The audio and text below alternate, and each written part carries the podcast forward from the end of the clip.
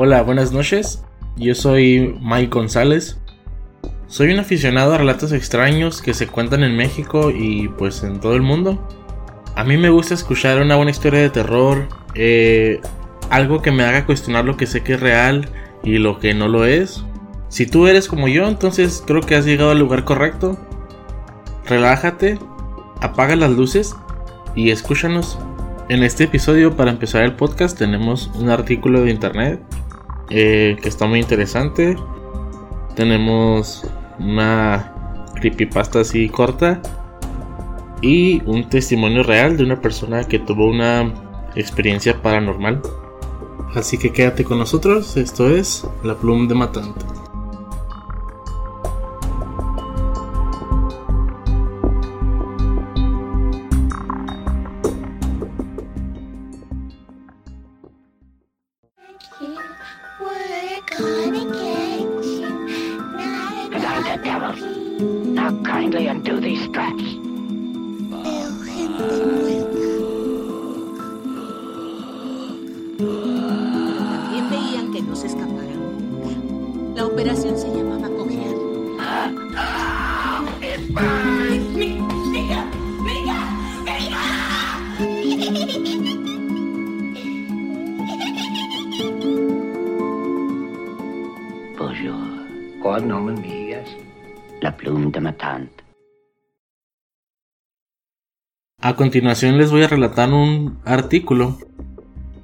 que se llama El hombre de los sueños.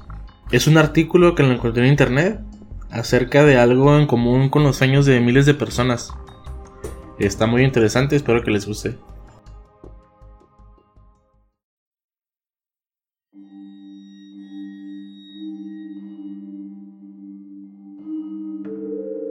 El hombre de los sueños. En enero del 2006, un psiquiatra de Nueva York recibió en su consulta a una de sus pacientes como un día cualquiera. En aquella sesión, la joven le explicó que había soñado en repetidas ocasiones con un hombre al que ni siquiera conocía. Tenía una calva incipiente las cejas muy gruesas y los labios extremadamente finos, en especial el superior. Mientras oía la descripción, el facultativo dibujó el retrato del sujeto. No le dio mayor importancia y lo dejó sobre la mesa. Las cosas cambiaron cuando, en sus siguientes consultas, dos pacientes más aseguraron haber visto el mismo hombre en sus sueños. El psiquiatra decidió hacer copias del dibujo y enviarlo a varios compañeros de profesión. Meses después, vieron que el número de personas que habían soñado con él no paraba de aumentar y optaron por crear una página web en la que se registraran todas sus apariciones. Los facultativos descubrieron que el misterioso hombre se había colado en los sueños de cerca de 2.000 personas.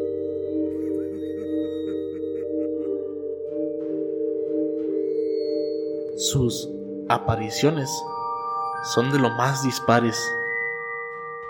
Uno de los pacientes aseguró haberlo visto vestido de Papá Noel. Otro dijo haberse enamorado de él en cuanto lo vio. Un tercero asegura que cuando sueña que vuela, el hombre lo hace junto a él y nunca habla. El fenómeno ha dado pie a múltiples teorías conspirativas. Una de ellas señala que el intruso es una persona real con la habilidad de irrumpir en los sueños.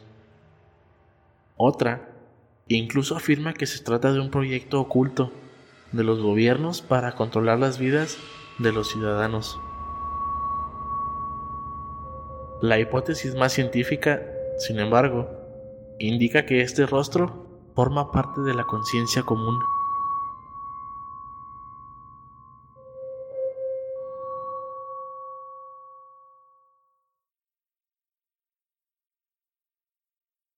En el artículo anterior existe una página de internet a la que te puedes meter y tienen los dibujos de los psiquiatras. Está muy interesante ver cómo los dibujos de todos esos psiquiatras son de una persona que se parece mucho.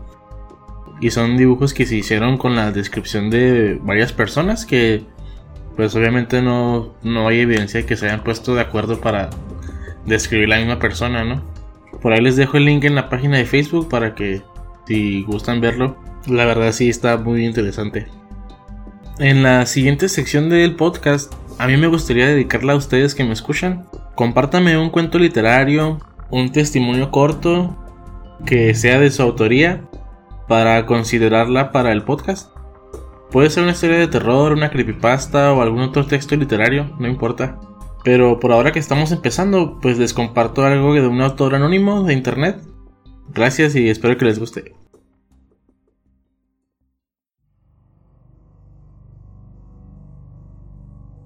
La carta. La casa estaba vacía. Lo había estado desde hace algunos años.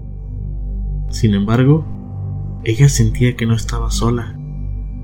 Juntó coraje para abrir el ropero debía comenzar a sacar toda esa ropa. Sabía que los recuerdos podían abrumarla, pero tenía que hacerlo. Sacó un tapado de piel, un saco de vestir, y de él cayó a sus pies un papel doblado. Lo levantó y leyó en uno de sus lados, a quien me encuentre. Lo desdobló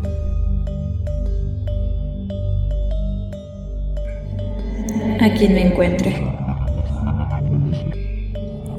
No estoy sola. Hay alguien o algo aquí conmigo.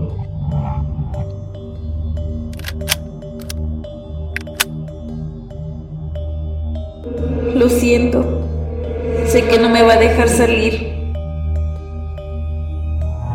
Tengo miedo. Me quiere. Quiere atraparme aquí para siempre. Lo sé. Tengo miedo, tengo tanto miedo. A quien me encuentre, por favor díganle a mi familia que los amo. Voy a morir. Voy a morir.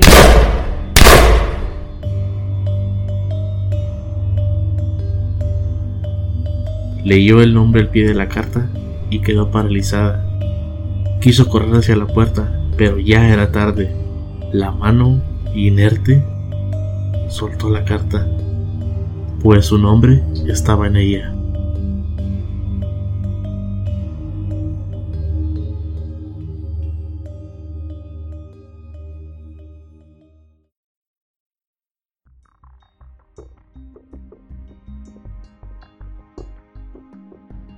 Quisiera eh, dar un agradecimiento a mi esposa por haberme ayudado con el audio anterior. Ella estaba muy nerviosa, pero yo creo que le salió muy bien.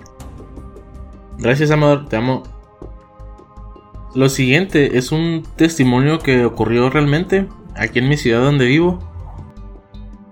En una empresa llamada Alpura, donde se fabrican varios productos derivados de la leche.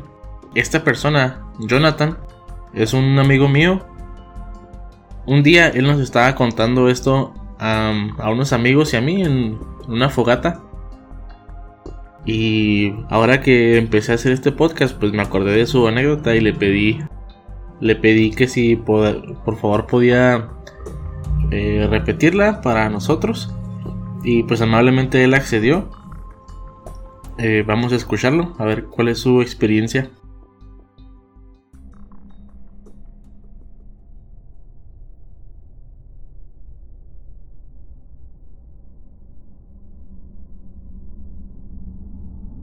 Yo me llamo Jorge Jiménez, trabajo dentro de Alpura y dentro de Alpura se, se han escuchado muchos relatos, muchas historias, eh, muchas anécdotas de muchas personas que les ha pasado a lo largo de lo que yo tengo y más atrás.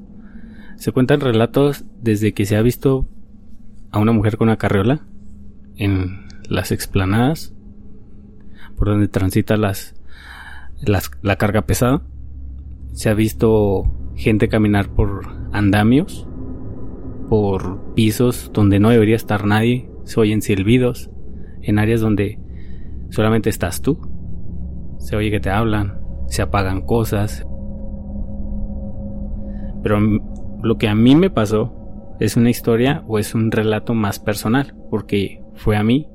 Eh, esto empieza casi ya dos meses de haber entrado a la empresa, yo tengo ocho años ahí. Llegando al turno de noche, eh, se me presenta una situación, lo cual al principio no era muy alarmante, pero cuando se fue desenvolviendo me, me hizo despertar mucha curiosidad. A las dos y media de la noche que yo salgo del comedor, yo posteriormente eh, tenía unos 45 minutos en el comedor, salgo, me retiro y saliendo del comedor pues yo pongo a hacer un poco de break eh, reposar mi comida ir al baño cepillarme los dientes lo cual que se me acercó a las 3 de la mañana. Cuando yo me dispongo a caminar a mi área voy solo. No no me topo a nadie y llego por una intercepción donde tienes que tener cuidado tú como peatón porque pasa tráfico pesado pipas eh, trailers de carga entonces me dispongo a, a voltear a los dos lados, veo que no vienen nadie por la explanada y sigo caminando. Llegando a una bodega, al final de una bodega, para dar vuelta a mano izquierda, entre las tarimas veo que sale una persona de blanco y va delante de mí como aproximadamente unos dos metros y medio, adelante de mí caminando. Yo era un eventual, y ahí se conocía que los eventuales portarán bata blanca, pantalón de mezclilla y zapato de trabajo. Y las únicas personas que portaban el uniforme completo de pieza a cabeza blanco son, los supervisores de producción o gente que tiene la planta. Entonces cuando vi a esta persona, supe que por su físico y su apariencia era una persona mayor.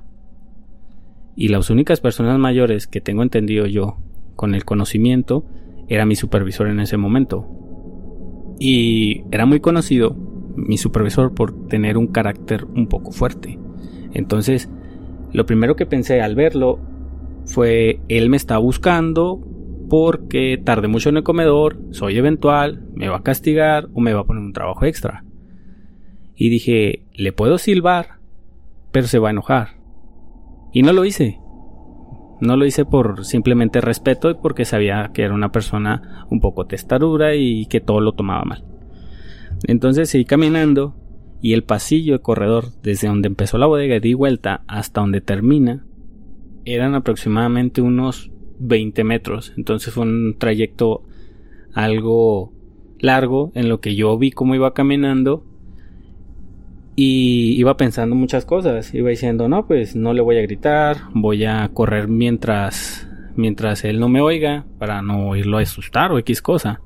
Llegando al final del pasillo hay un área. Yo y esta persona tuvimos que girar a la derecha.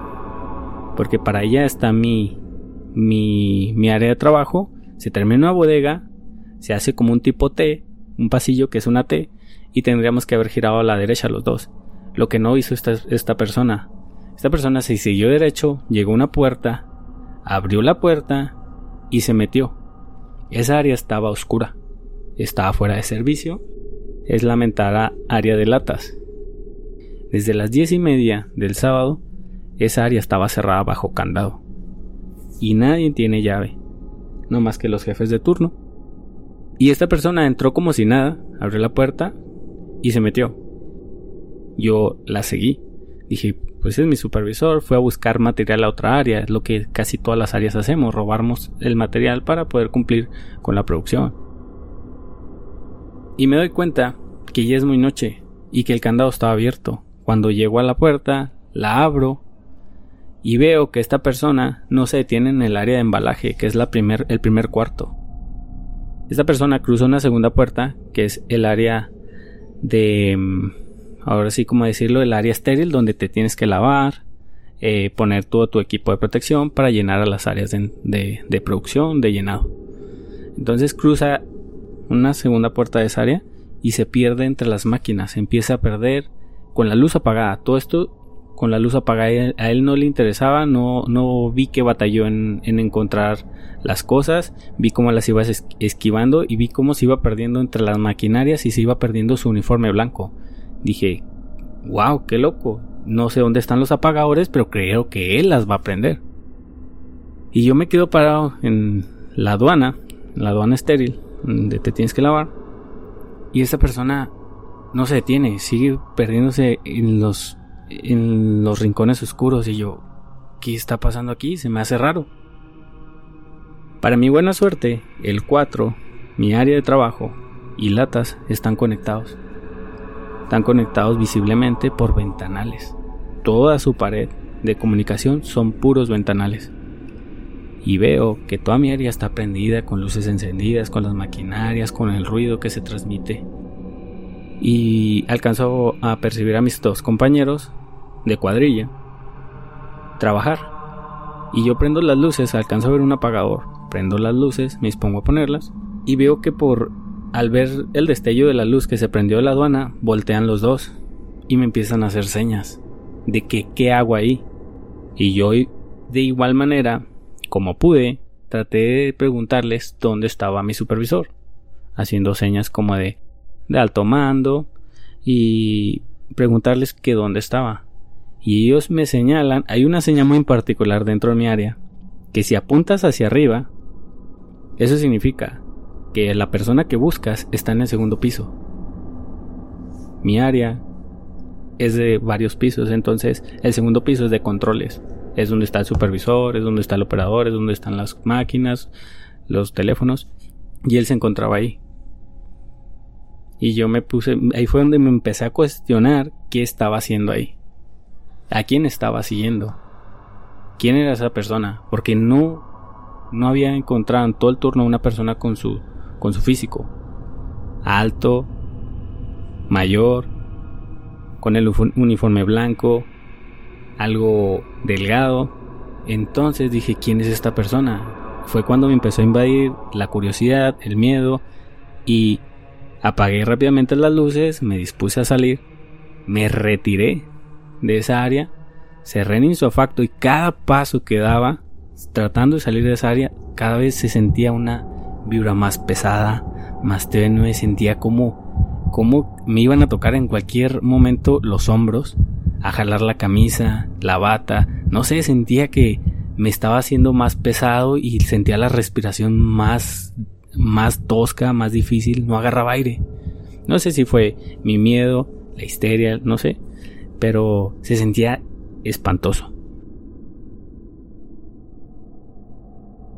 Cuando llegué a la última puerta, que fue la de salida, yo abro la manija, la cierro detrás de mí, cruzo cruzo el arco y siento que alguien más está detrás de mí. Siento que me van a jalar la puerta hacia atrás en cualquier momento.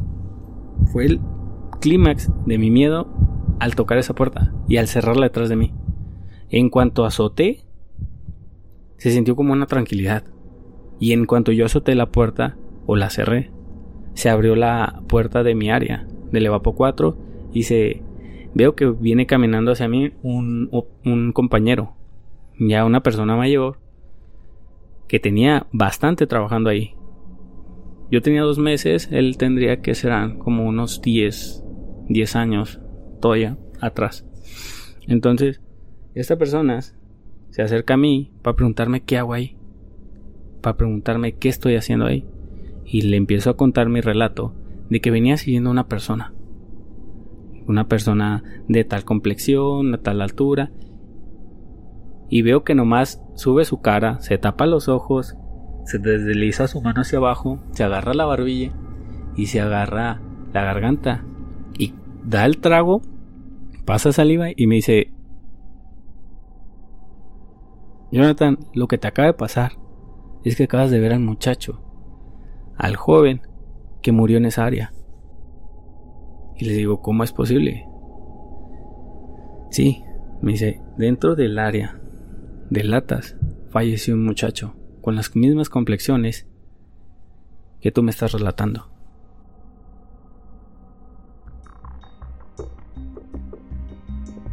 Quiero ahora agradecer a a Jonathan por compartir lo que le pasó con nosotros. Cuando grabamos su testimonio, él me dio más o menos 20 minutos de material para el podcast, lo cual pues por motivos de tiempo con el host lo tuve que acortar a 10 minutos, pero pues bien podría ser una parte 2 de su testimonio si quieren escucharlo. Si les interesa escuchar una parte 2 sobre su testimonio, pues háganoslo saber a la página de Facebook, que es arroba la plume de matante podcast. Y si quieres compartirnos tu cuento literario, mándalo al correo electrónico la plume de matante arroba outlook.com. Hay más información como cómo contactarnos. Eh, en la página de Facebook por si se quieren dar una vuelta. Y también ahí estaré eh, subiendo información sobre el siguiente episodio. Por ahora este episodio pues es todo. Muchas gracias por escucharnos. Pásensela bien. Espero que les haya encantado. Que les haya dado por lo menos un poquito de miedo. Muchas gracias. Esto es La Plum de Matante.